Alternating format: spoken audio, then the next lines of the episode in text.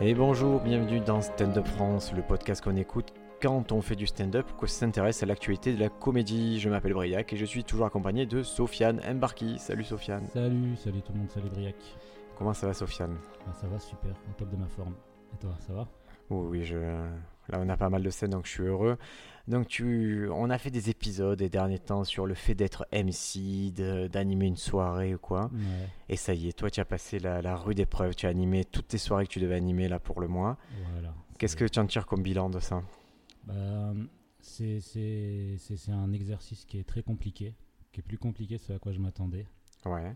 Et euh, déjà, euh, avant d'être MC, c'est aussi beaucoup d'organisation. Quand tu es en province, tu dois organiser les scènes, travailler, euh, parler avec les... Mais Pourquoi tu crois qu'à Paris, les gars, ils... tout se fait tout seul ou quoi? Mais est-ce que, c'est la question que je me posais, est-ce qu'à Paris, c'est les gens, ils organisent et ils Ah désignent oui. un MC pour, il va juste être MC de la soirée ou c'est le MC qui organise tout? Ah, en général, c'est le MC. La plupart du temps, c'est le MC qui organise tout. hein. C'est... Sauf si c'est une production qui est derrière, qui va... Qui va juste passer MC. Mais sur les clubs, par exemple, euh, puisqu'on en a parlé de, on a parlé de leur podcast l'After Underground, l'Underground Comedy Club, c'est, ben, c'est Stan Blackster et Soon qui, qui s'occupent de tout. hein. C'est comme ça.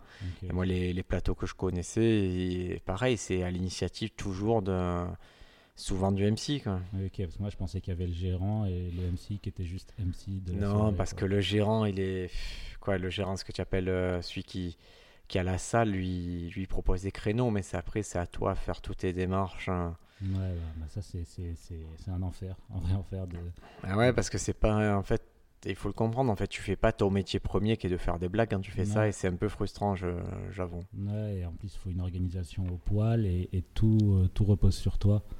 Le, le- le bien-être des stand-uppers euh, dans la salle, t'as, t'as une pression qui est, qui est invisible mais qui, qui est très très forte. Ouais, Et tu dois, et t'as aussi euh, le, le gérant du théâtre, tu dois lui rendre des comptes de, de tout ce que tu as fait, de comment la soirée s'est passée, tu dois négocier avec lui, tu dois envoyer, j'ai envoyé 40 000 mails. ouais, c'est encore, je vous épargne en amont certaines conversations, hein, et même après. Euh, Mais c'est comme ça, ça fait partie du jeu. C'est vrai que l'environnement du, du stand-up, on apprend avec le temps à comprendre qui c'est, ben, qui sont les différents intervenants, que ce soit directeur de théâtre, booker, agent ou, ou autre, et, et la façon de leur parler, là, et ce, dont ils ont besoin ben, pour, euh, pour être assurés ou pour. euh, C'est ça, et ce dont vous aussi vous avez besoin pour ne pas vous faire arnaquer, entre guillemets, et que les soirées se passent vraiment bien. Ouais, c'est vrai que euh, quand tu euh, ben, quand tu es MC, tu en tout cas quand tu organises la soirée, comme c'est toi l'interface avec le, le directeur théâtre, tu, prends la responsabilité que la soirée se passe bien, que tout le monde soit rémunéré et que tout le monde soit bien accueilli. C'est vrai, c'est c'est pas une mince responsabilité. D'où vraiment l'importance, quand tu vas dans un comédie club, de, de bien se tenir, d'être gentil avec tout le monde, de parler avec tout le monde, parce que le- la personne qui organise la soirée, que tu as invité, c'est lui qui se porte garant un peu de, de, de comment tu vas être com- en comédie club. Clairement, ouais, donc euh, il représente, euh, il te représente et, et c'est vrai que tu prêtes ton nom. C'est vrai que moi, en tant que professeur, quand vous allez quelque part, ben, c'est mon nom qui est, qui est dans cette affaire-là. Et si euh, et s'il y a eu souci, il y a déjà eu souci, mais c'est des petits soucis de, des débuts, hein, mais il y a déjà eu souci et, et c'est vrai que c'est préjudiciable et c'est préjudiciable à un niveau que, Ouais, qui est bah, récurrent, c'est-à-dire ça revient souvent les arguments qu'on peut m'amener, parce qu'il faut bien comprendre un truc, c'est qu'un producteur ou un directeur de théâtre, il fera, il y en a quelques-uns qui feront tout pour pas payer ou pour euh, filouter à un moment de leur Ouais. vie et ils se serviront de n'importe quel prétexte. Donc autant de pas se mettre en porte-à-faux avec eux. euh, Non, malheureusement, ça s'est très bien passé avec le, le gérant. La soirée, c'est pas super bien passé. Mais euh, avec le gérant, il a été, il, nous a vraiment bien accueillis. Il a été réglo avec tout ce qu'on avait dit. euh, Oui, là on est affaire à quelqu'un, bon on peut le dire, c'est à Salon de Provence, on a affaire à quelqu'un qui ouvre un café-théâtre, qui connaît pas vraiment le milieu d'humour, mais qui a envie de faire une soirée, donc il te contacte dans ce sens-là. C'est ça. Et donc, euh, déjà, il y avait quelques signes euh, que la soirée, euh, elle avait été plutôt amorcée d'une bonne façon. C'est que quand on arrive sur les lieux, il y avait des flyers et il y avait une Il y affiche. avait une affiche devant le théâtre. Donc, c'est déjà un bon début. Ça veut dire que la personne qui, qui vous accueille a fait l'effort et a envie de vendre un spectacle. Et on peut croire que c'est rien, et- mais pourtant c'est c'est- c'est vraiment le principal, la première chose que, que le théâtre doit faire. Ouais, et, et c'est pour ça que je dis toujours, quand quelqu'un veut faire une soirée dans un lieu, si vous voulez organiser votre comédie club euh, ben, d'un théâtre, d'un café, d'un bar, moi j'ai- j'aime, c'est bête ce que je veux dire, mais je fais toujours en sorte d'impliquer le lieu. Ouais. De dire, ok, ben, tu vas dépenser un petit peu des sous en amont, tu récupérerais, mais il faut que tu investisses un peu. Ça veut dire que tu es motivé, ça veut dire que tu comprends les enjeux de ta soirée. Et, euh, euh, souvent, les, ils, comprennent pas le mot investir. En fait, ils se disent investir, c'est pour payer les. Enfin, dans mon cas à moi, je lui dis oui, il faut que tu mettes une certaine somme euh, pour, pour, pour investir pour ce comédie club. Et je lui ai dit, il me dit oui, mais moi je peux pas forcément investir et tout. Je lui ai dit, tu mets combien toi dans la com pour les affiches? Il fait, ah bah moi je mets, je mets déjà 90 euros pour ça. Je dis, ben, tu as déjà mis 90 euros, tu as déjà investi 90 euros. Pour lui, c'est pas un Il me dit, oui, mais pour moi, c'est pas un investissement. Pour moi, c'est normal et tout. Chez lui, ça fait partie d'un investissement euh, pour la soirée. Et son comptable, il va, s'il a un comptable un jour, il va, il va lui dire que c'est un investissement, s'il veut le défrayer. C'est ça. voilà, en tout cas, écoute, je suis content que tu aies fait cette série de, de présentations. Ça fait partie un peu du, euh, je pense, du processus quand, quand on se lance dans le stand-up et de présenter des soirées. Vous serez sûrement amené à faire ça. Donc, si vous le faites, ne ne vous étonnez pas de ne pas être au top tout le temps et surtout les premières fois. C'est un exercice qui s'apprend, c'est pas la même chose que faire un sketch. Ouais, c'est pas du tout la même chose que faire un sketch. Et moi, j'ai un type de comédie euh, qui est basé sur vraiment. Euh, je suis quelqu'un de nonchalant, de pas dynamique. Et euh, je me suis rendu compte qu'il fallait que j'ai d'autres vannes, que j'écrive d'autres vannes spécialement pour, pour la présentation, parce que c'est des vannes qui. Les vannes que j'ai dans mon, dans mon stand-up, dans ma comédie à moi, qui arrivent avec un certain personnage, une certaine euh, façon d'être sur scène que je peux pas avoir en étant MC où je dois amener de, de, l'énergie. C'est vrai que tu n'as pas une transmission d'énergie dingue, ça fait partie de ton clown, mais et c'est vrai sur scène on, on s'attend plus à quelque chose ben, de plus efficace immédiatement. On veut des récompenses immédiates en, MC. Mais bon, l'avantage, c'est que quand tu l'as fait une fois, au moins tu sais quel type de munitions euh, tu dois te munir. Surtout par rapport à ce que tu m'as dit, moi je pense qui est très vrai, c'est que il faut savoir tout faire. Et puis à partir d'un moment, tu vas trouver vraiment comment toi tu veux faire, mais c'est pas euh, parce que tu as commencé en n'étant pas dynamique que toute ta vie tu vas être un stand-upper pas dynamique. Exactement. Par contre, ce qu'il faut faire, c'est si tu commences un sketch ou un set pas dynamique, reste dans ce personnage. Ne change pas de personnage en cours de sketch, mais, euh, mais après, dans, ou dans votre carrière, vous avez largement le temps de vous trouver et de trouver ce qui vous sied le plus. Quoi. Et peut-être ça correspond qu'à une période de votre vie. Hein. Peut-être que ça avait une logique à 20 ans et ça n'a plus de logique à 30 ans. Et... De toute façon, il n'y a pas de, y a pas de, de, de façon d'être en stand-up. On, peut voir des spectacles de, de stand-uppers il y a 10 ans et 10 ans plus tard, c'est pas du tout la même chose. Ah non, ils évoluent aussi, ils tirent des leçons de ce qui se passe. Écoute, je te propose, là on, est un peu revenu sur l'épisode euh, sur épisode 6. L'épisode 7 c'était sur le plagiat. Bon, bah, on a eu des retours. Euh, globalement, vous êtes tous d'accord, c'est pas bien, ça se fait pas, il n'y a pas d'excuses à trouver. Nous, on essaie d'être un peu plus nuancé, non pas sur les excuses, mais sur le fait que c'était quand même un phénomène répandu et que en tant que stand-upper à votre niveau, c'est-à-dire normalement amateur ou en semi-professionnel, ça, ça vous change rien dans votre vie. Hein. Vous prenez pas la tête avec le plagiat. Ça vous a rien enlevé à vous, a priori. Continuez de faire les choses euh, avec honnêteté, ça paiera à un moment. Ça de toute façon, c'est en travaillant, à un moment donné, vous allez, vous allez réussir à, arriver quelque part. Allez, on va, on va évoquer euh, ben, les spectacles qu'on a vus cette semaine, Sofiane. Est-ce que tu as vu quelques trucs sympas euh, ben, sur les réseaux? Alors, moi, j'ai commencé une série qui est en cours de diffusion qui s'appelle Silicon Valley. Oh là là, tu as commencé un truc qui a 6 saisons. Qui a 6 saisons, ouais. Je viens de le commencer, je suis un peu à la ramasse. J'ai fini euh, la saison 1, j'ai commencé la saison 2 là. Euh, et, c'est la série qu'il me fallait là en ce moment. C'est vraiment. c'est une série où tu as le sourire tout le temps et tu rigoles. Et... Alors, la série, on fait le pitch, et donc c'est sur un jeune entrepreneur de de la Silicon Valley qui s'appelle Richard Hendricks, qui, euh, qui intègre une grande boîte euh, qui est en fait qui est on va dire l'équivalent de Microsoft ou Google, et qui euh, et qui est pas bien dans cette boîte, qui va se lancer dans l'aventure startup avec une bande de, codeurs un peu marginaux, bras cassés, mhm. et vont être pris sous l'aile d'un gars qui a fait fortune avant avec une startup. comment il s'appelle ce mec? Ça fait tellement longtemps que je pas Pete. Euh, je sais plus. Ah. Dans la tête, j'ai que Pete Doherty. Non, non, Pete Doherty, il est en prison. Non, non. Euh, il s'appelle Pete, je sais plus comment. c'est TJ Miller, c'est l'acteur TJ Miller. Ah, tu parles de TJ Miller Oui. Ah, ok. Euh, c'est l'acteur que vous avez. c'est un acteur. Guilfoy. Non, pas du tout. Tu viens après de commencer la, série, ça se voit. Guilfoyle, c'est le, le codeur avec les lunettes. C'est pas grave, t'inquiète Ouais, ouais, pas. je- Et donc TJ Miller, vous l'avez pu le voir dans Yogi, euh, Yogi l'ours 3D, c'est son haut fait d'armes au cinéma. Il est Mhm. aussi dans euh, Deadpool. Et, Ah ouais euh, c'est celui qui aide euh, ben, justement Deadpool, qui lui fournit les armes. Et, et c'est intéressant cette série Silicon Valley qui est diffusée donc en France sur OCS, mais sinon c'est sur HBO aux États-Unis. Mhm. Parce que le casting, eh ben, il y a beaucoup, beaucoup de stand-uppers dans le casting. Il y a vraiment que ça partout. Alors, le, ce fameux TJ Miller stand-upper, Qui a son spectacle sur OCS.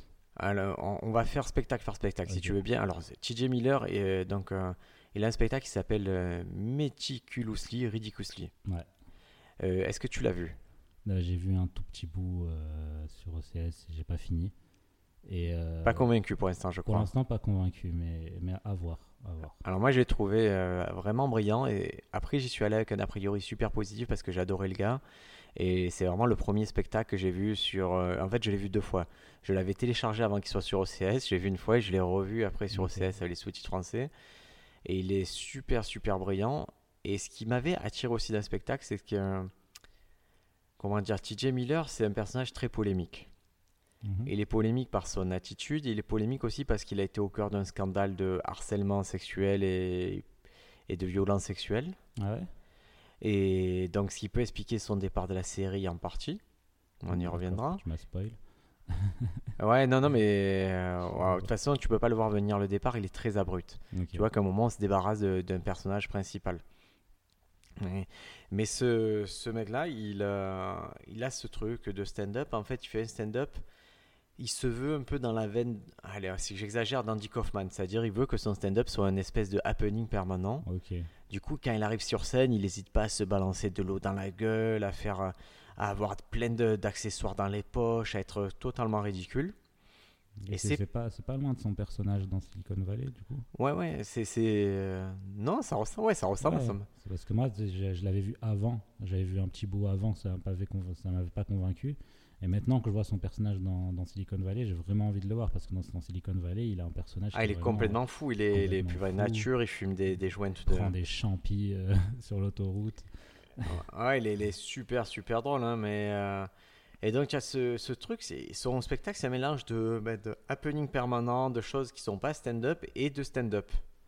Et ce qui est intéressant, c'est que en fait, tu t'aperçois qu'en stand-up, il est super, super balèze.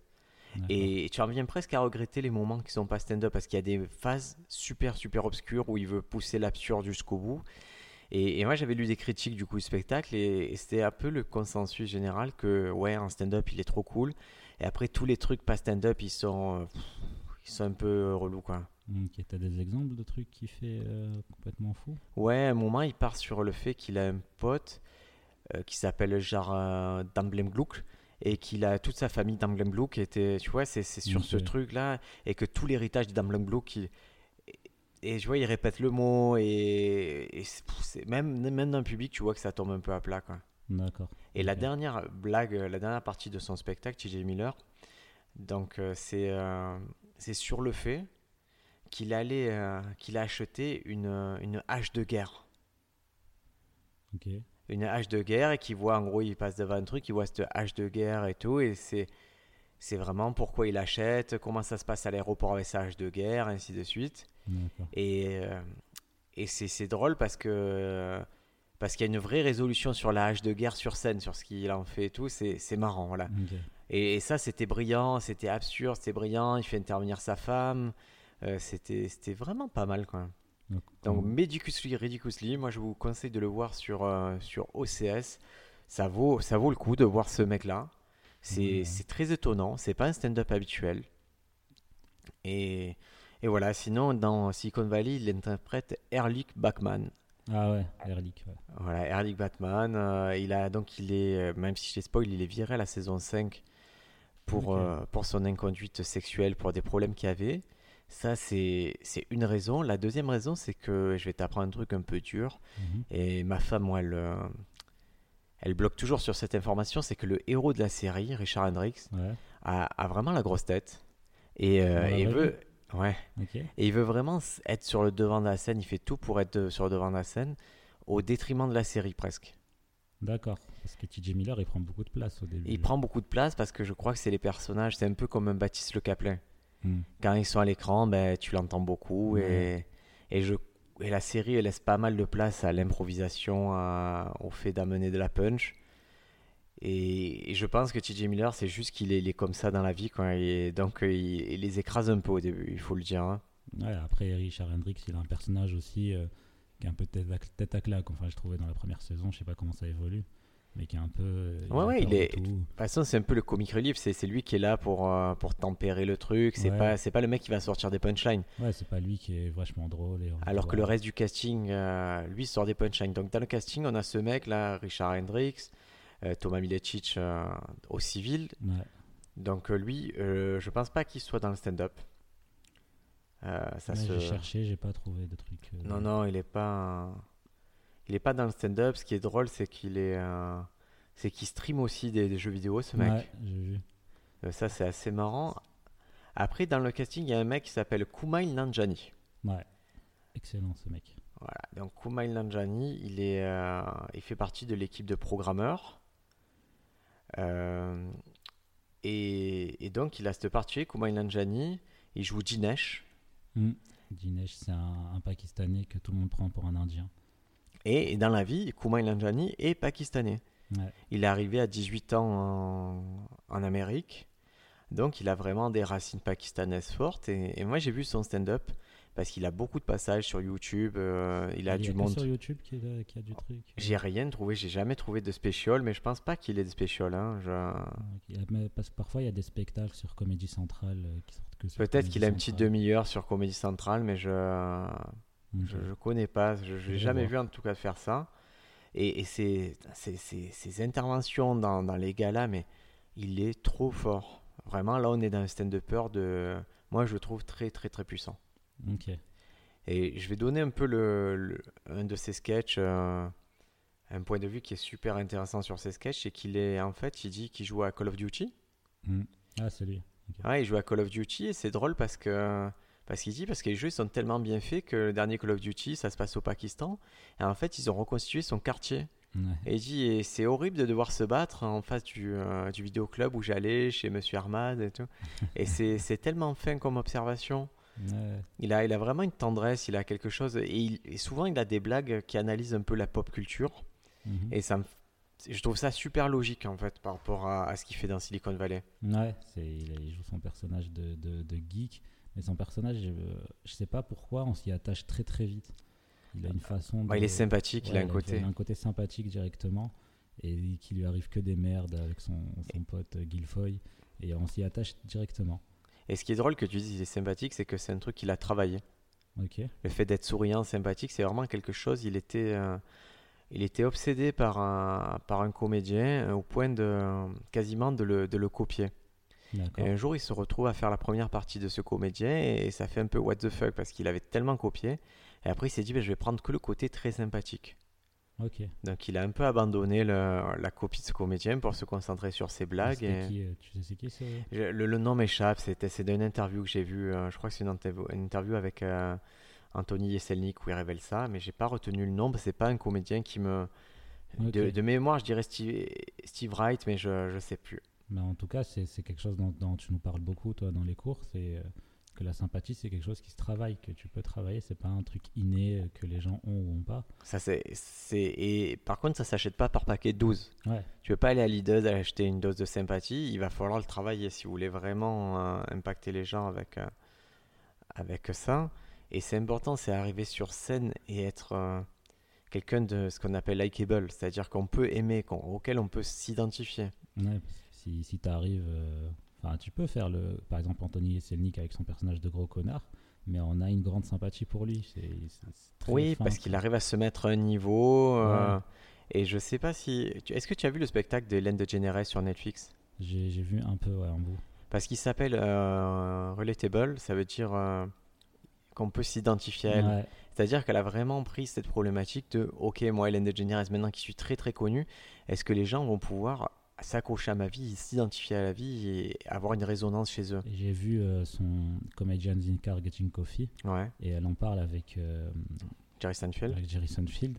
Et euh, elle, elle dit vraiment que elle, euh, par rapport à la vie qu'elle a eue quand elle était à l'adolescence, ce qu'elle voulait, c'était vraiment euh, être connue au début et que les gens puissent, enfin, elle voulait être gentille et que les gens puissent s'identifier à elle. C'est un travail qu'elle fait depuis le début de sa carrière pour en arriver là. Et je crois que c'est le même travail que va faire un mec comme euh, Jimmy Fallon.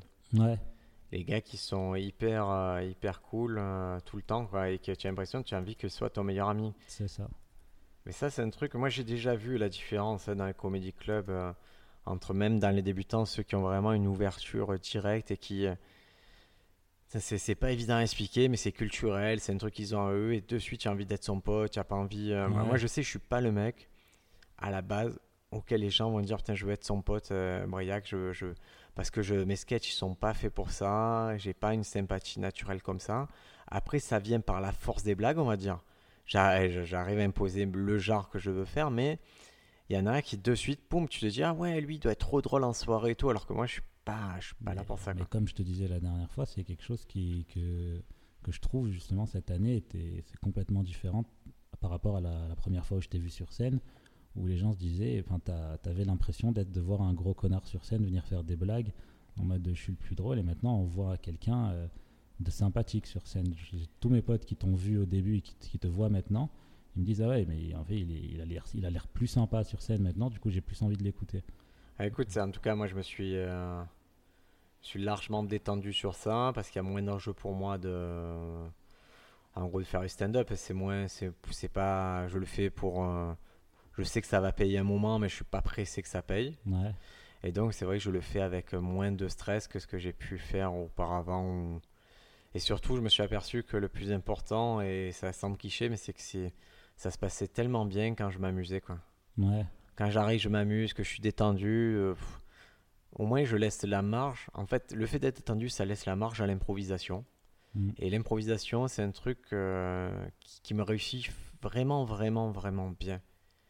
Et quand je vais bien en tête en me disant, bon, mais écoute, euh, mes, mes, sketchs sont trop forts, je vais dérouler mon sketch, c'est là que ça se passe mal pour moi. Donc, le casting Silicon Valley, on se retrouve donc avec pas mal de stand-uppers. Il y a un personnage secondaire qui s'appelle Big Ed aussi, qui est aussi dans le stand-up. Donc c'est vraiment un casting qui est porté par, ben, par cet esprit-là et ça se voit parce que ça, ça repose beaucoup sur des dialogues euh, percutants. Sur des vannes, des fois il y a juste des vannes. Euh, ouais. Des fois il y a, y a, quand ils vont à la à la, à la truc la conférence là sur les startups ouais ouais et il y a plein de tu vois plein de startups et chaque chaque, chaque ah, si tu fais un arrêt sur image chaque affiche de startup c'est une blague T'as as, plein de petites blagues dans, dans, cachées dans la série. Ah bah alors ça, ça vient, je vais te dire un truc, ça vient du, du créateur qui s'appelle Mike Judge. Ouais. Et en fait, lui, euh, c'est au fait d'armes, c'est d'avoir créé euh, la série Baby and Butthead sur MTV, euh, la série King of the Hill. Je sais pas si tu vois ce que c'est ce truc de. ça me dit un truc King of the Hill, c'est quoi déjà? C'est un dessin animé avec un père de famille. c'est ah vraiment, moi j'aime beaucoup. Ouais, sur MTV Ouais, ouais. Ouais, ouais, je vois. Et il a fait aussi, il a réalisé euh, un film qui est, euh, qui est devenu culte avec le temps, bizarrement, c'est Idiocratie. Ouais, c'est pour ça que je connais son nom, ce mec. Ah, My Judge, c'est vraiment un poids lourd de la, de la comédie US. Hein, c'est. Ok, ok. Bah, Idiocratie, c'est un des, des de, mes films préférés. Mais tu vois, c'est bizarre. Moi, je l'ai vu. J'ai pas, j'ai, bon, il a, il a 13 ans le film, donc c'est moins impactant maintenant. Mais et il y a plein de gens qui te disent, putain, tout, tout ce qu'on voit maintenant, Trump et tout, c'est idiocratie. Et moi, ça m'a jamais percuté plus que ça. Quoi. tu l'as vu quand? Euh, L'année dernière, je l'ai vu. Ah, ok. Parce que moi, je l'ai vu vraiment il y a, il y a longtemps. longtemps ah, oui, oui, mais c'est, je pense que si, si tu l'as vu il y a un moment, tu as pu absorber le truc. Quand tu le vois à l'orée de ce qu'on sait maintenant, moi, ça m'a pas, ça m'a pas transcendé. c'est, une petite critique de merde.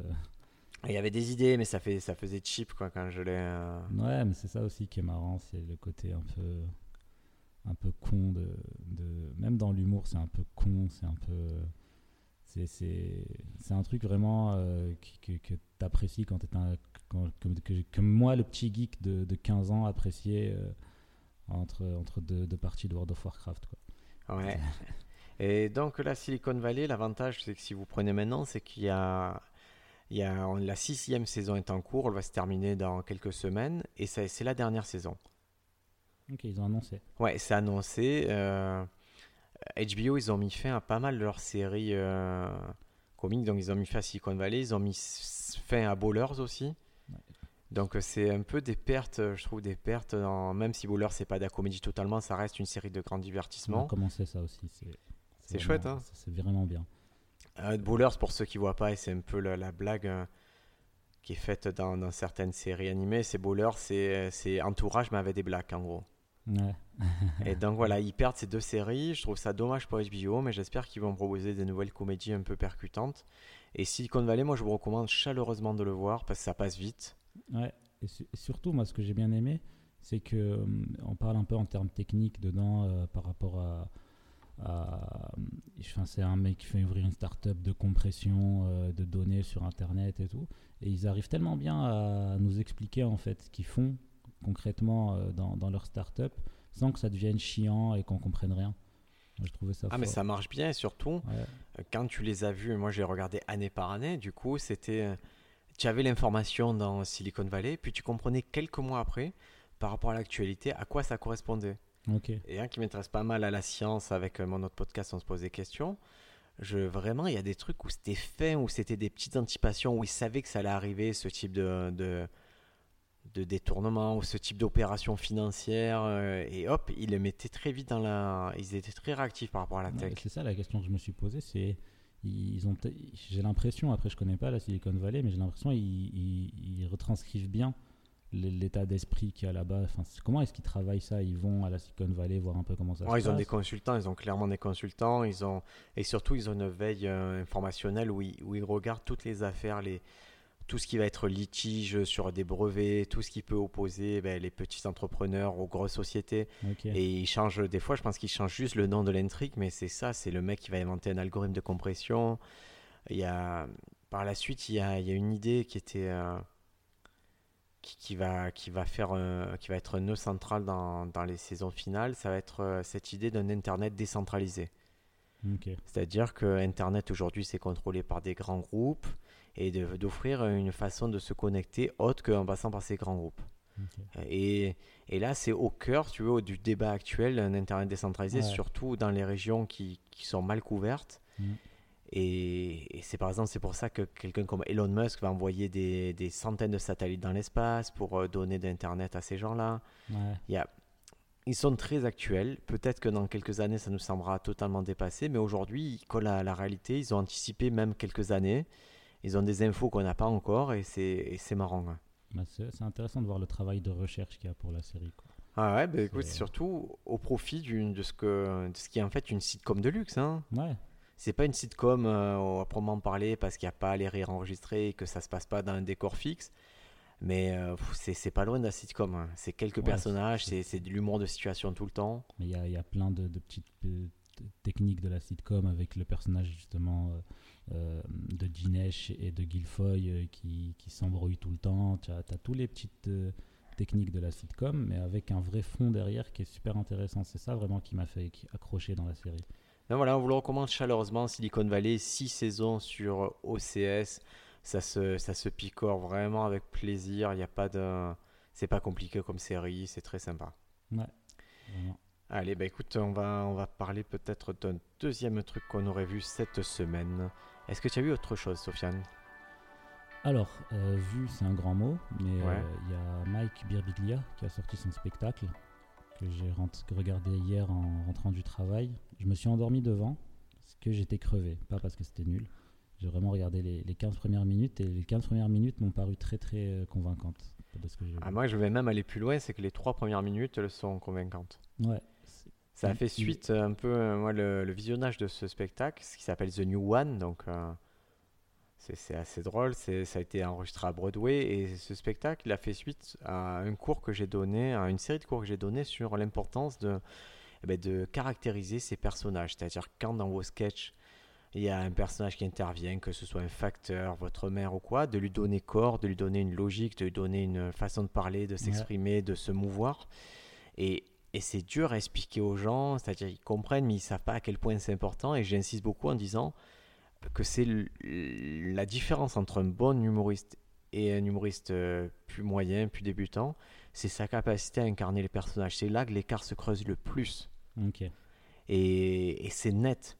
Et là, je me suis dit, en regardant Mike Birgia, en trois minutes, il a une blague sur le fait que, en fait, il fait parler un matelas, il fait parler aussi euh, du linge de, euh, comment- Je- du linge de maison, des Ouais, draps et tout. draps, les- Et le matelas, c'est un matelas king size, donc il se croit de la royauté. Et il en fait pas deux heures dessus, ça dure quelques 30 secondes. Mais son matelas, il a une logique qui est précise. Il a une façon de parler, de se tenir. Et je me suis dit, ok, si je dois expliquer à quelqu'un ce que c'est incarné, en particulier dans le système de prosopopée qui. ben, la prosopopée, c'est quand vous faites parler des, euh, des animaux, des objets ou des abstractions comme la liberté, des choses comme ça. Et là, je me suis dit, j'ai l'illustration parfaite avec Mike Birbiglia, puisqu'il commence avec ce truc-là, et, et c'est c'est fort, quoi. Mais c'est très très fort. Surtout, c'est même quand il parle de son canapé, que son canapé, il accepte tout. Il fait Viens, mange une pizza dans, sur moi.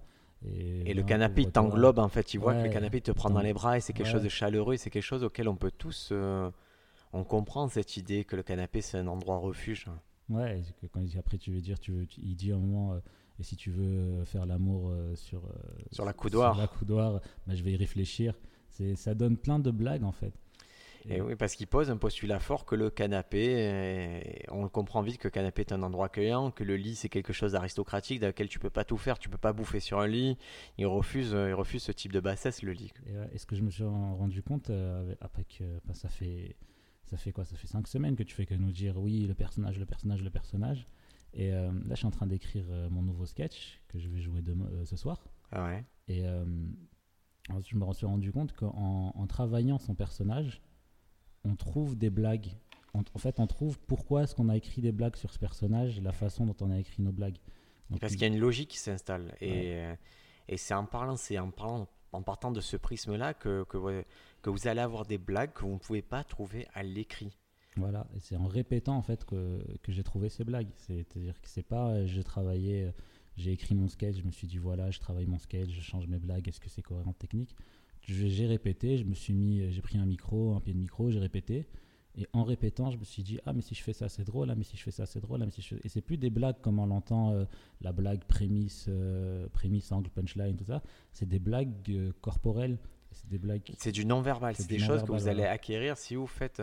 Et c'est très simple si dans votre. euh, je dis toujours, si dans votre sketch vous avez un personnage de, de grand-père.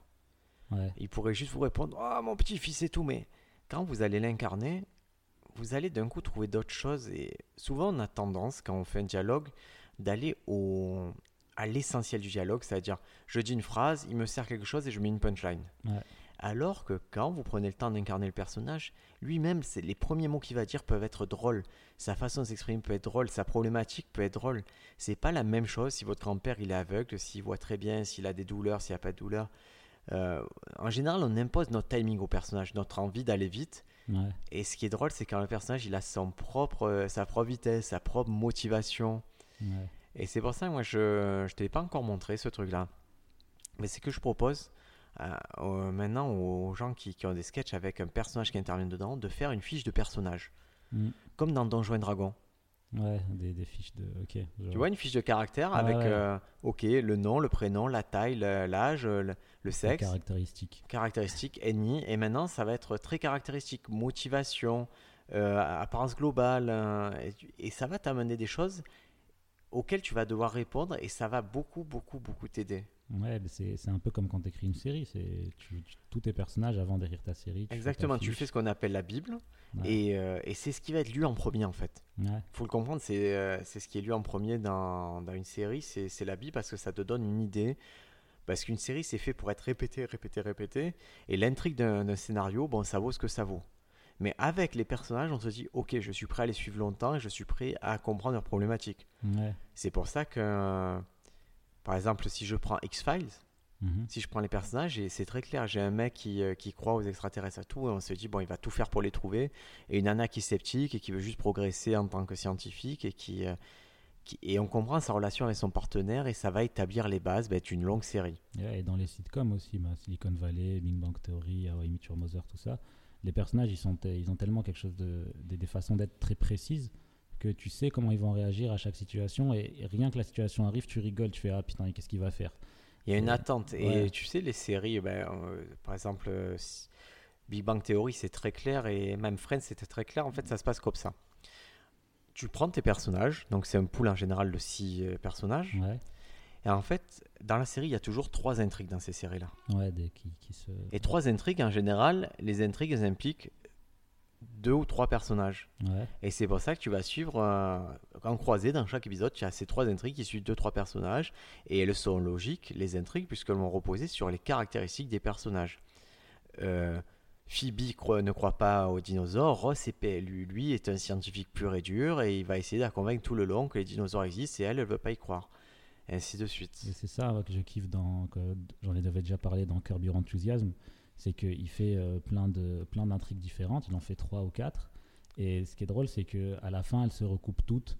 Et euh, Larry David, euh, il est dans la merde à cause de toutes ces intrigues qui sont recoupées. Il est trop fort dans ça, en fait, dans le recoupage de toutes les intrigues qui, en fait, sont toutes liées entre elles et à la fin créent une situation très drôle. C'est bah, élégant, hein, c'est flatteur pour l'esprit parce qu'on se dit, euh, tu es récompensé en fait d'avoir suivi, te dire, oh putain, ça arrive à ce moment-là. Et moi, je sais, je suis grand fan des, des petits trucs comme ça, des petits implants qui sont mis au fur et à mesure et qui à la fin connaissent une résolution monstrueuse. C'est ça, c'est. Et là, il y a un peu une série qui est comme ça, mais qui n'est pas une série euh, comique, c'est euh, Watchmen sur, euh, sur HBO. Ouais, j'ai commencé. Écoute, c'est très obscur au début. Mhm. mais très très obscur. Et au fur et à mesure, ça se recoupe, ça se recoupe. Tu te dis, Ah, ok, ils, ils connaissaient le tableau final et ils sont en train de, de nous mener euh, d'une main de maître vers, vers où ils veulent. Quoi. Moi, j'en suis encore à la phase où, putain, qu'est-ce qui se passe? Je comprends rien. Tu avais vu le film? Non, je l'ai pas vu. ah, Ça peut aider, mais en fait, euh, au début, tu te dis, putain, je, je loupe un truc euh, sans avoir vu le film. Et en fait, ça a tellement aucun rapport Ok. que ouais, ça va, c'est très gratifiant de ne pas avoir vu le film. Il n'y a Je pas de souci. Je vais la continuer alors. Tu peux partir de cette maison avec la bande dessinée si tu veux. Je l'ai, je l'ai déjà lu. Je- Ah. Je, l'ai. euh, J'avais un pote qui, qui fait de la BD qui, qui était fan de ça, j'ai déjà lu. Ah oui, j'ai vu, je, je fais une par- mini parenthèse que tu as sorti une BD cette semaine. Ouais, je, je bosse avec un, un ami illustrateur et on a décidé de. On s'est dit. Enfin, c'est un ami d'enfance. Ouais. On s'était perdu de vue. C'était un ami à mon frère surtout. Un ami du, du coup de, De Tunisie. Du Tunisie, ouais. Voilà, je vivais en Tunisie euh, quand j'étais petit. Et il est parti vivre en France. Et moi, je suis resté en Tunisie. Et là, on s'est retrouvés un peu. Il vient de Marseille? Ouais, il est de Marseille. Il fait de la BD, lui, avec, euh, avec son frère jumeau. Ouais. Et euh, là, on s'est dit, euh, il m'a dit, j'aimerais beaucoup faire. Il est venu me voir en spectacle, en fait. Il est venu voir mon stand-up, il m'a fait, c'est trop drôle. Moi, je fais la BD, j'aimerais bien qu'on fasse des BD drôles ensemble.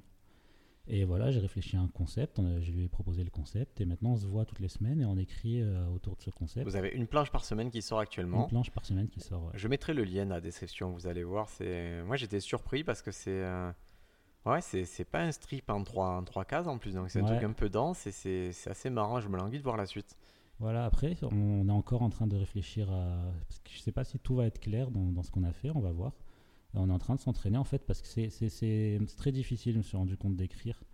Euh, d'écrire pour de la BD quand t'en fais pas.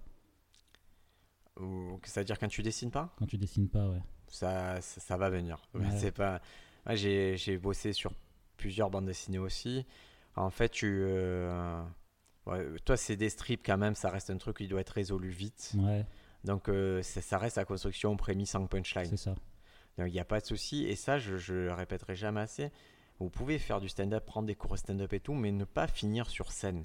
Et c'est pas grave. Vous pouvez être un très bon auteur, que ce soit de bande dessinée, de sitcom, de, euh, de séries télé ou d'émissions de télé. Ce qu'il faut apprendre, c'est l'art de l'écriture. En tant que stand-upper, vraiment, il y a ce côté, on sait écrire, on sait bien écrire. Quand vous allez faire de la BD, ben, étudiez les codes ABD. Ouais. Si demain vous êtes à la télé dans un show ou quoi, ben, étudiez les codes du show. Mais votre base, votre force, c'est l'écriture. Et ça, c'est comme ce que tu avais dit. C'est euh, l'important, c'est d'être très bon quelque part. Et après, ça va t'apporter, euh, ça va t'apporter tout le reste. Là, c'est un livre que je lis actuellement sur le stand-up. euh, je, je vais essayer de vous donner le nom en direct, mais c'est en fait le gars, il a cette théorie, il dit il faut être vraiment balèze dans un endroit, et, effectivement, ça vous ouvrira des portes. Il donne cet exemple qui est, qui est super drôle. Il dit regardez Michael Jordan. Il a fait du cinéma, mais c'est pas parce que c'est un bon acteur, c'est parce que c'est juste le, le meilleur stand, euh, le, le meilleur basketteur. Et, euh, et c'est juste, hein, c'est vrai que c'est euh, Michael Jordan, c'est pas un très très bon acteur. Ouais. Et en fait, c'est forcément un moment tu te retrouves dans les bonnes conversations parce que tu as été au sommet d'un domaine. Ouais. Et je trouve que c'est- c'était assez juste. Moi, ça m'a inspiré. C'est vrai que je me dis, tu vois, je vais capitaliser sur le fait bah, d'écrire. Plutôt, correctement et d'être très habitué à l'écriture. Et c'est ça qui va, j'espère, m'amener dans des conversations un peu plus intéressantes. Et c'est pour ça que je m'intéresse beaucoup, moi, dès qu'on me propose un projet comme ça, de, d'écrire sur différentes plateformes, parce que vraiment mon objectif, moi, c'est d'apprendre à écrire des blagues, de la comédie, et que ce soit sur scène, que ce soit pour d'autres personnes qui montent sur scène, c'est ça vraiment ce que, ce que je veux faire et ce qui m'intéresse. Donc, avoir plusieurs projets comme ça, je vais dire oui, je vais pas dire non, moi je fais du stand-up, je fais du stand-up. Il faut le faire, de toute façon, c'est. Euh, c'est toujours c'est enrichissant honnêtement il faut pas se leurrer c'est très enrichissant de se lancer dans un projet ce qu'il faut c'est que le projet vous motive, vous excite et, ne prenne pas le pas sur le reste. C'est-à-dire qu'il faut quand même rester concentré sur vos affaires de, de stand-up, c'est vraiment important. Mais faites des autres choses, essayez des choses et de toute façon, vous n'êtes pas marié avec le projet. Ça, ça marche, tant mieux, ça marche pas, bon, ben, passez à autre chose. Alors, le livre que je lis actuellement sur le stand-up, ça s'appelle, c'est Barry Neal qui l'a écrit, mm-hmm. et ça s'appelle How to Get Start and Manage Your Stand-up Comedy Career. Donc, c'est vraiment comment commencer et et manager votre carrière dans le stand-up comedy. Et le sous de la tagline, c'est à rentrer à l'intérieur du euh, business sérieux de la comédie. Ouais. Donc c'est euh, c'est vraiment pas mal. C'est une vision qui est, qui est assez étrange. Je mhm. le dis, moi, je...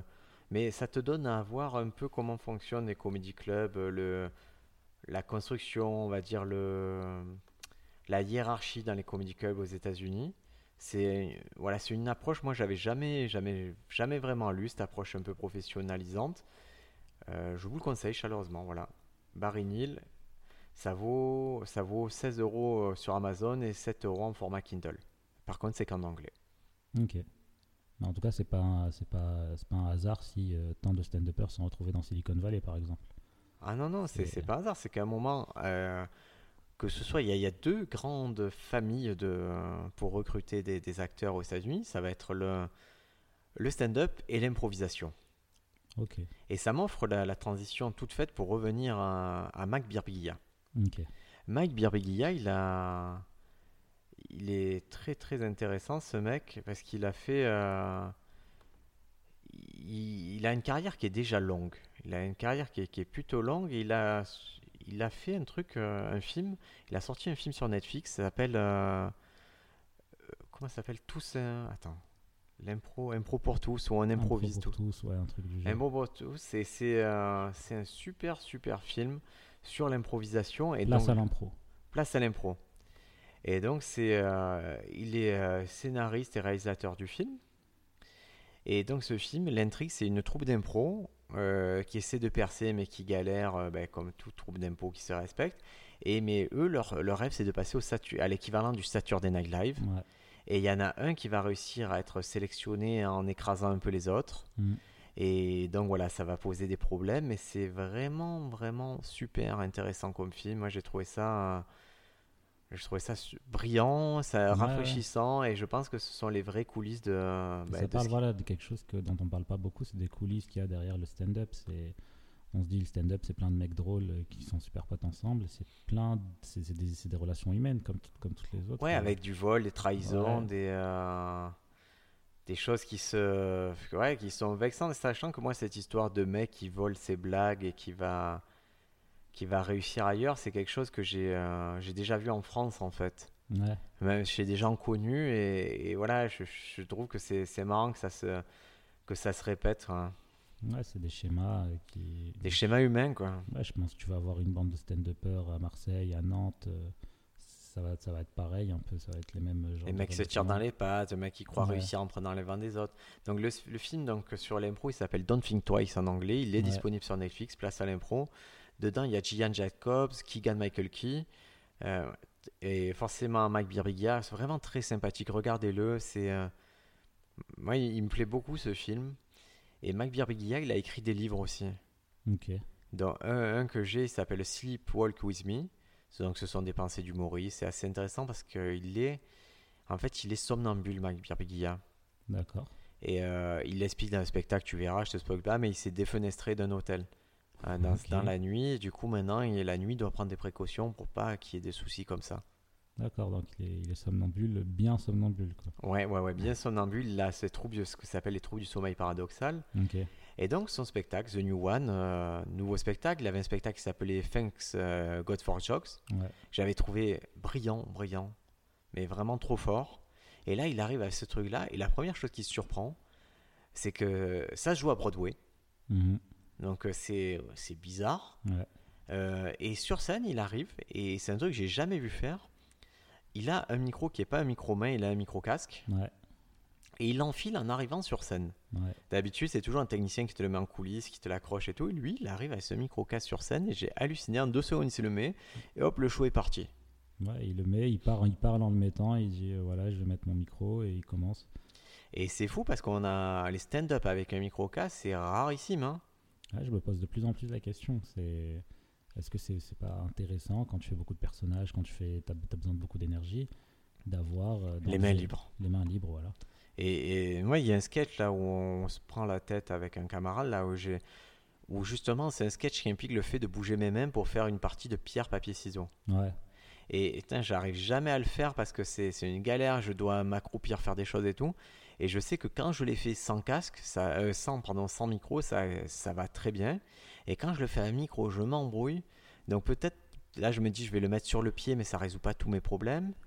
Et, euh, et, et là, de le voir lui avec son micro casque si à l'aise et tout, je me dis, putain, mais c'est peut-être la solution de temps en temps d'avoir un micro casque. hein. Et, ouais, et pourquoi pas en fait ça...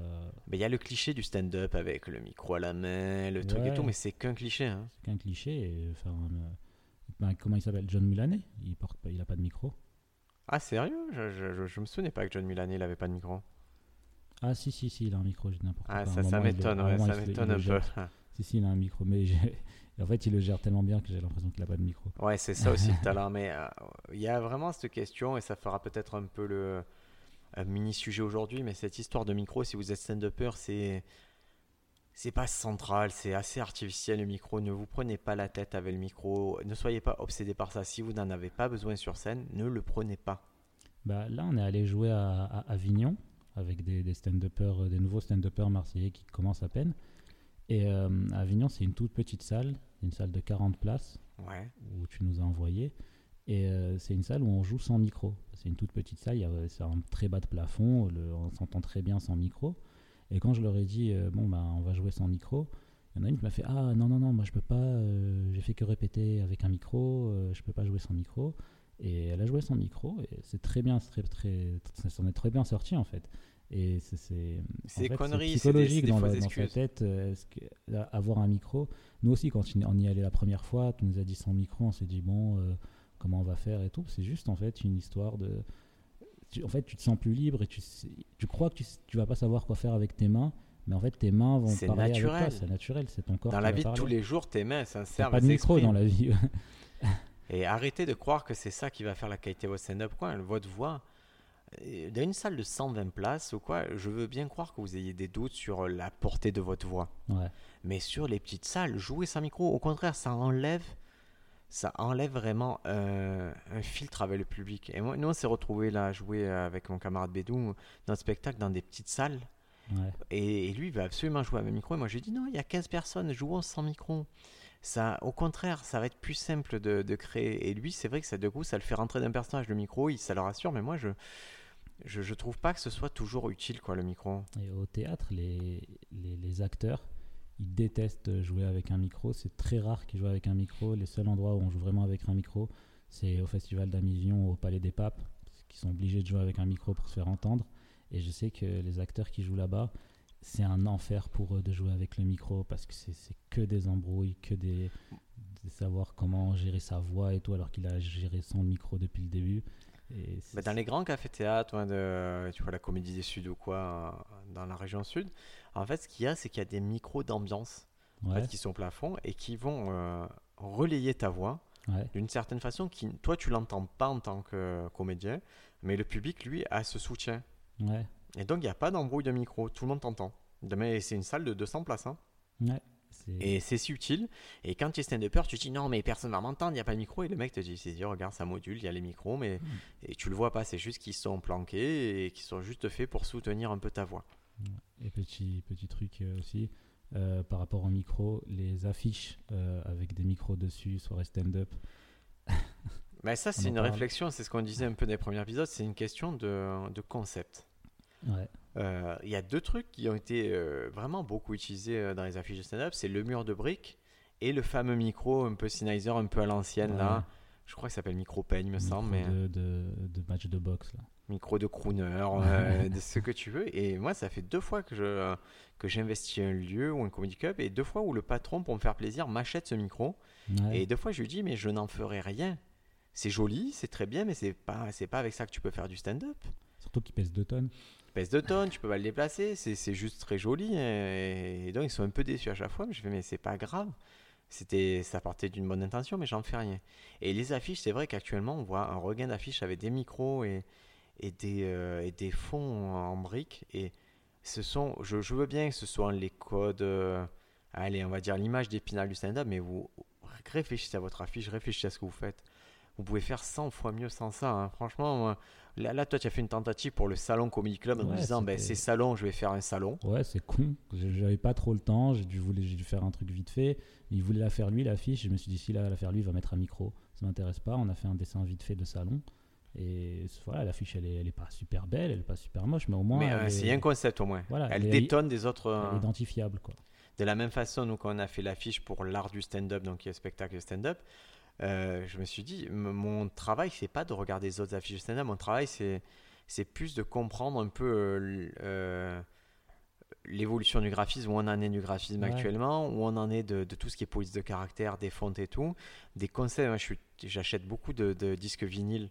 Du coup, je suis très sensible à ce format. Ben, Qu'est-ce que tu vois en premier? Ben, c'est, la pochette. Du coup, je l'ai plus pensé comme une pochette d'album, en me disant voilà quel concept on vend? On, a, on se disait on va un truc un peu idiot, un truc un peu. On va. Le, le côté de l'art du stand-up, c'est sérieux, mais moi je voudrais qu'on ait l'air débile sur la scène. Un peu comme euh, notre inspiration, c'était Tyler the Creator, Ouais. euh, le rappeur, et qui avait une, euh, un album qui était comme ça. Du coup, on a, on a pris cette idée-là de Tyler the Creator, et actuellement, une affiche qui, moi, qui m'avait beaucoup plu, c'est l'affiche de Bird of Prey, le Mhm. prochain film d'ici Comics hein, avec Harley Quinn. Mhm. Et il y, a- il y a toutes ces couleurs assez, assez flashy derrière, et je trouvais que ça, ça faisait une bonne combinaison un peu psychédélique. Donc voilà, j'ai combiné ces deux univers et j'ai fait une vraie proposition de. Et pareil, je me suis fixé des trucs, je me suis dit, je veux pas regarder, je veux pas que mon regard y croise celui du- de la personne qui regarde l'affiche.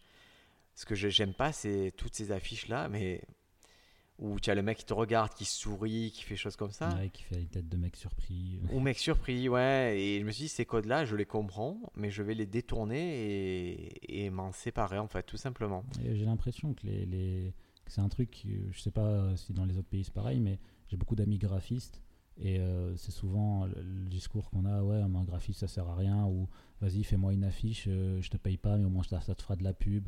C'est c'est un métier qui est pas, qui est pas super respecté, j'ai l'impression. Bah, qui est mal compris. Ouais, et, mal euh, et moi, vraiment, les graphistes, je les. Moi, j'ai une passion euh, pour les graphistes. J'a- J'adore travailler avec eux, j'adore Ouais. parler avec eux. Et j'ai eu la chance de travailler en télé et du coup d'avoir affaire à des graphistes avec lesquels on avait des vrais dialogues euh, compliqués parce que, parce qu'en fait, le graphiste, tu as, as plusieurs façons d'utiliser son travail. C'est soit tu lui dis, voilà, je veux ça, je veux que ce soit un centimètre de ça, je veux cette police et tout. Et là, il est juste un technicien. euh, Ouais, ouais. Oh, soit tu dis, voilà, mon idée c'est de faire quelque chose dans cet esprit-là, qu'est-ce que tu me proposes? Et dans ce cas-là, ben, comme dans tout métier, il va se sentir un peu plus utile et il va révéler les meilleures parties de soi-même que toi tu ne connais pas.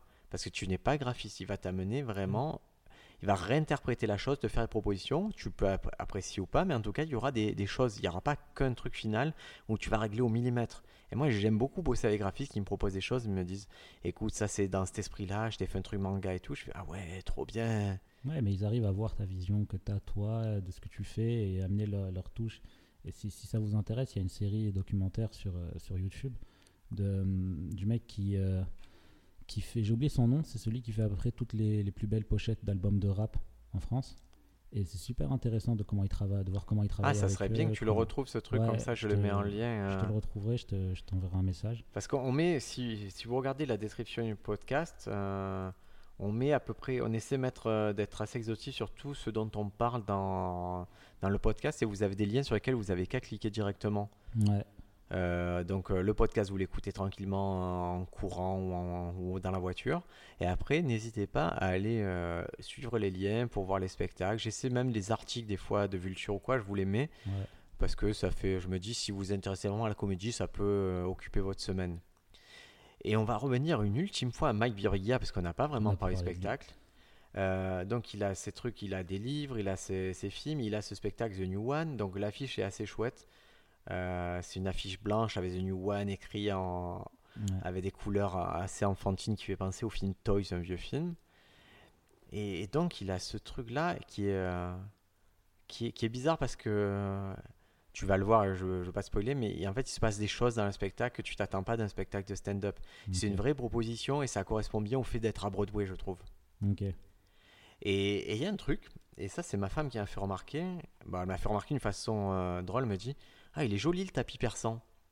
Ce qu'il y a sur scène. Et sur scène, Ouais. il y a un tapis persan. Et en fait, c'est pas le premier stand-upper où il y a un tapis persan sur scène. Et je voulais le faire à Salon, ça. J'allais amener un tapis. Alors euh, pourquoi tu voulais faire ça? pour, pour, pour donner une, euh, une certaine euh, ambiance euh, qui, est, qui, est, qui est justement. Je joue dans mon salon en fait. Ok, donc toi, tu as une réponse qui est bonne pour ton cas, mais qui est pas, je pense, la, la, la raison pour laquelle j'utilise ça. Ok. Moi, je pense qu'il y a deux raisons principales. Euh, la première raison, on va dire trois raisons même. La première raison, je pense qu'il y a une question de sonorisation. Je pense que ça absorbe tes pas. Ok. Donc, euh, tu vois, ils peuvent marcher, se déplacer librement et. euh, Ah bah, J'ai vu une story de, de Seb Melia, je crois, où on lui ferrait ses chaussures pour que ça fasse pas de bruit. ferré, Ouais. c'est le contraire. Ferré, c'est. Enfin, on lui fait co- comme le cheval, quoi. Enfin, je sais pas, on lui Non, mettait il mettait, il mettait. Ce qu'on fait au cinéma ou quoi, c'est qu'en fait, tu découpes un bout de moquette Ouais. et que tu colles sous ta chaussure. Ok. C'est ça qu'il devait faire. Ouais, il a fait une blague avec Ferré. Moi. Ouais, ouais, ben c'est mais c'est ça. C'est en fait, tu colles avec du double face, tu colles euh, pour pas, par exemple, si tu as une scène où tu as la dame, elle arrive dans- avec des talons euh, sur un parquet, Ouais. tu, tu vas feutrer son truc et hop, l'accessoiriste te fait ça pour pas que ça fasse de bruit. Ok. Donc c'est ça qu'il a dû faire ces médias. Donc je pense qu'il y a ce côté bruit. Il y a un deuxième truc, c'est que en fait, le fait que tapis soit un tapis persan, les motifs, quand tu les vois un peu plus loin, ça se fait un peu un flou. Ouais. D'accord? Et ça permet de faire ressortir l'acteur qui, lui, est en flat, c'est-à-dire il a deux couleurs, il a un, un pantalon noir et tout, et, elle- et une chemise bleue. Et si tu avais que.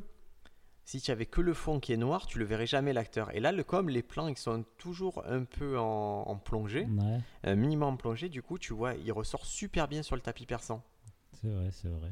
Et le troisième truc, je pense que ça délimite un espace qui est, euh, qui est très clair pour lui. Et tu vois, il sait qu'il n'a pas à aller tout à droite, tout à gauche, parce que la scène est immense.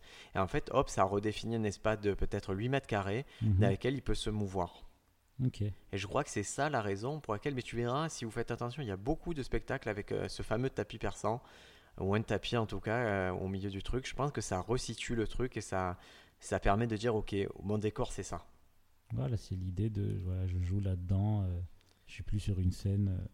Enfin, Mais- c'est construire un truc autour, quoi. je- Mais à un moment, il y a, je te dis, il y a un petit twist dans le spectacle de Mike Birbiglia, justement sur un truc qui se passe sur scène qui est trop trop drôle et, à voir. Donc moi, je vous conseille chaleureusement de, de voir le spectacle de Mike Birbiglia. Je vous conseille même de voir le précédent, Thank- Thanks God for Jokes, qui était, euh, qui était somme toute assez brillant. hein.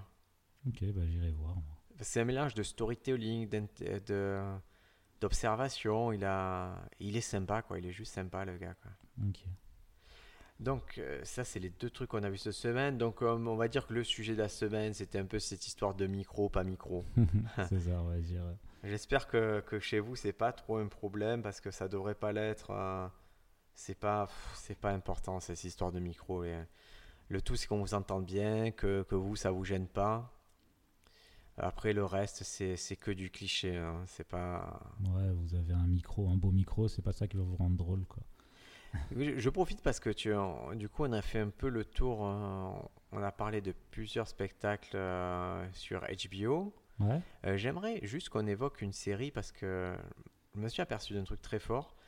Et c'est que cette année, en ayant euh, 25 élèves, c'est qu'en fait, quand tu leur dis est-ce que vous regardez spectacle sur Netflix, ils savent pas par quoi euh, aborder le, le stand-up en fait. Il y a tellement une proposition qui est folle qu'ils connaissent même pas. Moi, des trucs qui sont acquis, le fait d'avoir vu Louis C.K. et tout. Ouais. Ben, eux, euh, du coup, ils se retrouvent face à cinq spectacles peut-être de Louis C.K. Ils savent pas comment commencer Louis C.K. Ils savent pas euh, quels sont les spectacles un peu fondateurs quand tu commences le stand-up et, et des fois, il y en a qui ont des épiphanies. Là, on en a un qui a une épiphanie sur un Chris Delia. Chris Delia, qui Chris Delia, qui est pas, à mon sens, le meilleur, euh, qui, qui est loin d'être euh, un bon acteur, mais Mais chacun, de toute façon, va trouver son, son stand-upper, euh, celui qui lui convient, qui lui plaît.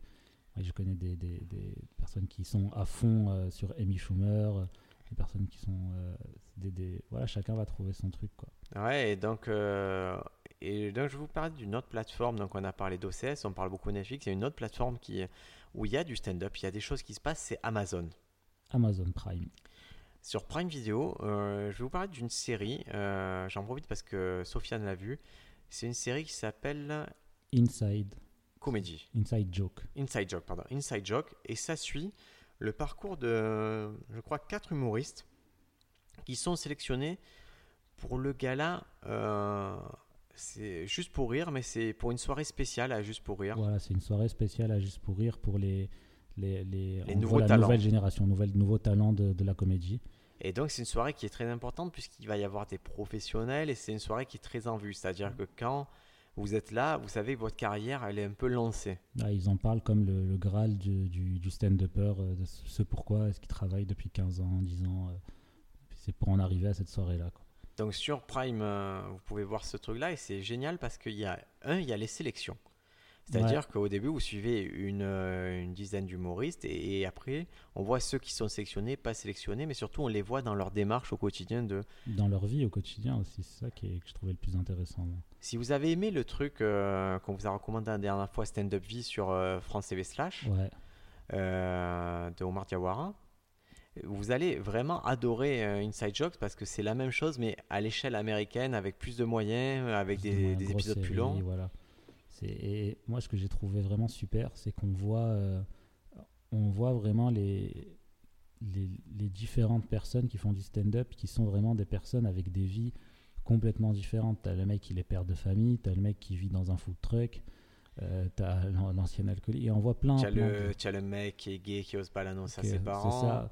C'est euh, c'est vraiment des. Tu as la nana qui en veut vraiment, qui va poncer toutes les scènes de. New York.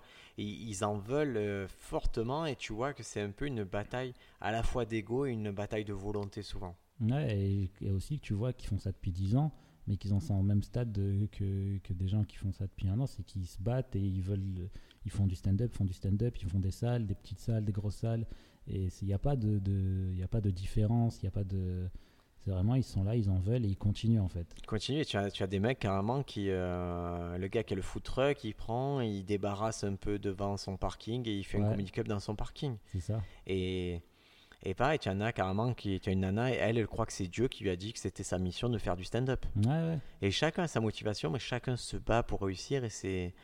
Et c'est génial de voir qui, comment on fait la différence, qui fait la différence. Et, et tu vois que.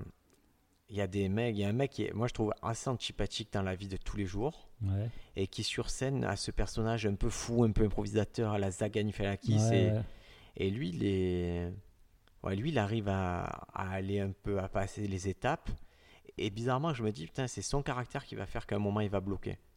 Parce qu'il est trop con et le fait est qu'on l'a pas vraiment revu euh, depuis. Moi, on l'a pas revu depuis, et il y a celle euh, qui est euh, l'ancienne alcoolique, là, comment elle s'appelle?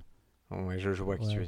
Et celle-là, on voit dans la vie vraiment la, la, la bienveillance qu'elle a, l'amour qu'elle a pour le stand-up, l'importance que le stand-up a pour sa vie. Et elle, elle a, je crois qu'elle a sorti une demi-heure sur euh, Ouais, Comedy et Central. Elle il tue, me elle, semble. j'ai vu des, comédies centrales d'elle et vraiment c'est elle vraiment que moi que j'ai eu le coup de cœur. Ouais, c'est un peu la révélation. ouais, c'est- la blonde. hein, la petite- Ouais, la blonde. Et donc, euh, elle, elle a- du coup, elle a une demi-heure qui est sortie sur Comédie Centrale. Donc, euh, bizarrement, on dirait que le karma, il joue un petit peu dans ces affaires-là. Mais c'est surtout, moi, ce que, ce que, ce que j'ai compris en regardant cette série, c'est que si tu trouves une excuse pour pas faire de stand-up, alors oui, euh, je peux faire de stand-up parce que ça, parce que là je peux pas, parce que là je travaille, parce que là je suis dans cette ville, bah, tout ça c'est c'est- c'est n'importe quoi en fait. Tu Ce sont faire- que des excuses. sans que des excuses, tu peux faire du stand-up quoi qu'il arrive. Quand tu vois des gens, le mec qui vit dans un food truck, qui fait des comédie clubs devant son food truck, mais je pense pas que ce mec-là, il a beaucoup d'argent. Je pense pas que ce mec-là, il a la plus belle vie du monde, mais pourtant il fait du stand-up et, Et ça lui apporte quelque chose dans la vie de tous les jours qui, Voilà. est, qui est assez important pour lui. Et c'est vrai qu'on se cherche beaucoup d'excuses. Mais un moment, et c'est un peu. Moi, je prends souvent l'analogie du sport. Ouais, j'ai- je réfléchis pas, est-ce que je dois aller faire du sport, aller au crossfit ou quoi? Je sais que, que je dois y aller. Ouais. C'est-à-dire midi et demi, j'y vais, et que ça me plaise ou que ça me plaise pas, j'y vais. Et, et c'est la satisfaction que j'en tire après, ça n'a pas de prix. Et le stand-up, c'est un peu la même chose. Moi, quand j'ai commencé le stand-up, euh, à m'y intéresser fortement, euh, à me dire, ok, cette fois-ci, je vais monter sur scène, je vais faire les choses. Et il arrive un grand malheur dans ma vie. Mon père est tombé dans le coma. Ouais. Et, euh, et le soir même, j'étais à ce premier cours de stand-up en disant, ouais, ben, mon père est tombé dans le coma, mais j'ai décidé de faire du stand-up.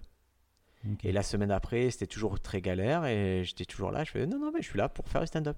Ouais. Parce que je veux pas que ça affecte. euh, C'est une partie séparée de ma vie qui doit vivre et, et quelles que soient les galères financières, quels que soient les, les problèmes que tu peux traverser. euh, moi, j'ai eu la particularité, c'est que j'ai. C'est qu'en gros, ouais, sept mois après que j'ai commencé le stand-up à monter sur scène, mon fils est né. Et, euh, et quand mon fils est né, la semaine après, euh, je, j'étais à Paris pour mes premières émissions de télévision. Mais il y a un truc où tu peux, tu vois, tu pourrais cloisonner, te dire non, mais l'un n'est pas compatible avec l'autre, mais non. Euh, tu peux tout mener de front, il faut juste vraiment réfléchir à ce que tu fais, comment tu le fais. Et, et voilà, il faut pas se servir de, de prétexte de dire ah, mais je suis à Nantes il y a- ou je suis à Bordeaux, il n'y a pas de scène et tout. Non, il y a des scènes, il faut les contacter, Euh, il faut créer la tienne, fais les choses. Fais Mais les il y en a un choses. dans la série, moi qui m'a, ce qui m'a frappé, c'est euh, celui qui a une, une famille, qui a une femme, qui a deux enfants, et il, part, il fait des tournées, il joue un peu partout, et il dit à quel point c'est dur pour lui de, c'est sa femme qui travaille, lui il a pas d'argent, euh, c'est sa femme qui s'occupe de ses enfants, lui. Parce qu'il est sur un circuit, il est sur ce qu'on appelle le circuit des, des comedy clubs, circuit de la route aux États-Unis, où vous pouvez prendre votre voiture et, et rouler, rouler de comedy club en comedy club, être euh, booké chaque soir, une fois ou deux par soir. Ouais, Et euh, vous arrivez dans des endroits qui sont pas toujours ouf, il faut pas se leurrer. ouais, Parce que ce que vous voyez à la télé, genre le Comedy Cellar, le Gotham Comedy Club ou, le Love Factory à Los Angeles, c'est pas la réalité de ce qu'est un comedy club aux États-Unis. Ça, c'est le top, c'est la crème de la crème. ouais, et, surtout ce que tu peux te dire, c'est, euh, euh, ouais, je suis dans, un comédie club, il y a, y cinq personnes, qu'est-ce que je fais de ma vie? Je devrais être avec mes enfants et ma femme. Et pourtant, lui, ça fait 10 ans qu'il fait ça et qu'il continue. Et, que sa femme accepte. Et c'est vraiment le sacrifice, la démarche de vie que cette personne a pris. C'est c'est pas n'importe quoi. C'est pas juste un jour, il a dit à sa femme Bon, Moi, je vais faire du stand-up, euh, allez, ciao. C'est que tout le monde le soutient dans sa famille, tout le monde est avec lui. Et aussi qu'on a l'impression aussi que c'est le stand-up, c'est un truc de jeune. C'est un truc euh, à, dix- à 20 ans, tu te lances. Mais toi, par exemple, tu t'es lancé dans le stand-up à, À 32 ans. à 32 ans. C'est pas, il n'y a pas, y a pas d'âge en fait. C'est Mais surtout l'illusion. ouais, et Ouais. pour avoir fréquenté Kev Adams et pour être, euh, avoir été avec un producteur qui, qui pensait que Kev Adams était le modèle absolu et qui essayait de vendre une, euh, une comédienne euh, en particulier sur le modèle de dire Ah, c'est la Kev Adams féminine et tout. ouais. En fait, ça ne sert à rien. C'est pas cet argument marketing, il sert à rien. Il y a eu un Kev Adams, il n'y en a pas deux. Ouais, ouais. Et il n'y a pas le côté, on s'en fout que ce soit le plus jeune humoriste de France, la plus jeune humoriste de ci, le machin. Ça ne sert à rien. Et moi, je cherche pas. Moi, on m'a toujours- moi ce qui me fait rire, c'est des fois, ça m'arrive qu'on me présente encore comme jeune comédien. Hmm. Et je dis, mais je, je suis pas du tout un jeune comédien.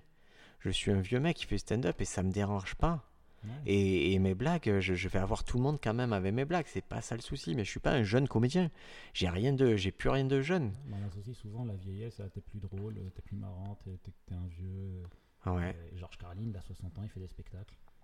Il est mort, hein, Georges Carlin. euh, Oui, Laisse-le oui, tranquille. il hein, mais- spectacles à 60 ans. Et euh, du coup, c'est- Georges Carlin, c'était une légende avant. Et, euh, et pourtant, il faisait des spectacles à 60 ans, 65 ans. Ouais, il faut, il y, a- il y a ce jeunir, ce côté, euh, la, la jeunesse, c'est le top et tout. Je comprends, et ça a des qualités, la jeunesse. Et, et honnêtement, je miserais plus sur un jeune comédien que sur un mec de, euh, de mon âge. hein. Il n'y a pas de problème sur ça. Mais, mais, mais, mais, mais, mais, quand même, euh, je. C'est pas un facteur si important que ça. Il faut pas croire que, que, voilà, que tout va se jouer sur votre jeunesse, sur votre belle gueule et tout. C'est, ça va se jouer sur accrochez-vous, travaillez, faites les choses. Et, en ce sens-là, moi, je trouve que Inside Joke, c'est vraiment fort. Ouais, ça, c'est vraiment. Tu, tu, rentres avec eux dans leur vie, dans leur galère, et t'avances dans la série petit à petit, t'avances, t'avances, t'avances. Et, et tu comprends aussi, parce que tu vois aussi les, les recruteurs de Juste pour Rire. Tu vois ce qu'ils disent sur les, sur les stand-uppers. que- Leur façon de se projeter, Voilà, leur que- façon, comment ils voient le potentiel d'un stand-upper, c'est pas évident. hein, Voilà, t'en as, t'as des stand-uppers qui sont en plein doute et tu vois juste après une scène où t'as as le mec juste pour dire qu'il lui il a quelque chose, il va vraiment réussir et tout et tu vois une scène, une scène après le stand-upper qui est là ouais je sais pas si je vais réussir, je sais pas pourquoi je fais ça. Alors, tu vois tous les doutes euh, et tout, tout ce qui se passe autour et c'est super intéressant de, de voir tout ça. Et, et je suis désolé, peut-être ça fait beaucoup de recommandations pour vous, mais vous n'êtes pas obligé de tout voir d'un coup. Mais on vous les donne parce que, parce que le podcast, il est fait pour ça aussi. Euh, Il y a un documentaire sur Netflix, je pense qu'il est encore disponible, ça s'appelle Delivery. Est-ce que tu l'as déjà vu ce documentaire? C'est sur un mec qui va être papa et qui a toujours rêvé de faire du stand-up et qui se dit bah, avant que mon fils y naisse ou que ma fille naisse, je vais faire du stand-up. Et dans cette aventure, il va amener quelques potes avec lui. Donc un pote qui, euh, qui lui a toujours voulu faire stand-up pareil, qui est chaud, et un vieux mec qui est un de leurs potes mais un peu incongru. Et, et qui aussi va essayer de faire du stand-up. Et du coup, dans cette démarche-là, ils vont se filmer, ils vont se filmer en essayant de faire des. euh, euh, comment on appelle ça Des scènes ouvertes, des. ils sont, voilà, ils sont quatre. ils sont quatre mecs à se lancer là-dedans. Donc, tu as Marc qui, lui, a- a- il réalise le film et il va, il va être papa. Tu as Shane qui a toujours essayé de faire rire ses potes, mais qui a des gros problèmes d'anxiété et de peur pour monter sur scène. Ok. Tu as Sean, lui, qui est assez confiant, mais, mais qui a un gros souci, que son monde s'écoule parce que son père est mourant. Et tu as Bert, lui, il a 71 ans, c'est un fou, c'est l'ovni du groupe, il est vieux, il, est- il fait plein de trucs dans sa vie, mais il n'a jamais essayé stand-up, il a été, il a fait plein de métiers. Et moi, je vous conseille de voir ce truc, ça date de documentaire, 2014. c'est Ouais, c'est un documentaire de Netflix.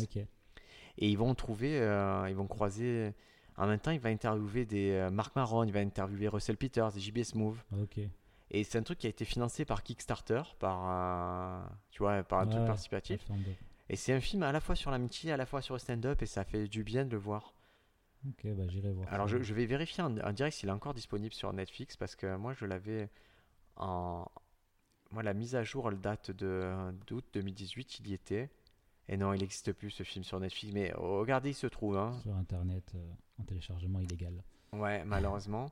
Et une dernière recommandation, euh, et c'est un peu euh, la suite de- d'Inside Jokes. Ouais. Est-ce que tu connais Comic Stan?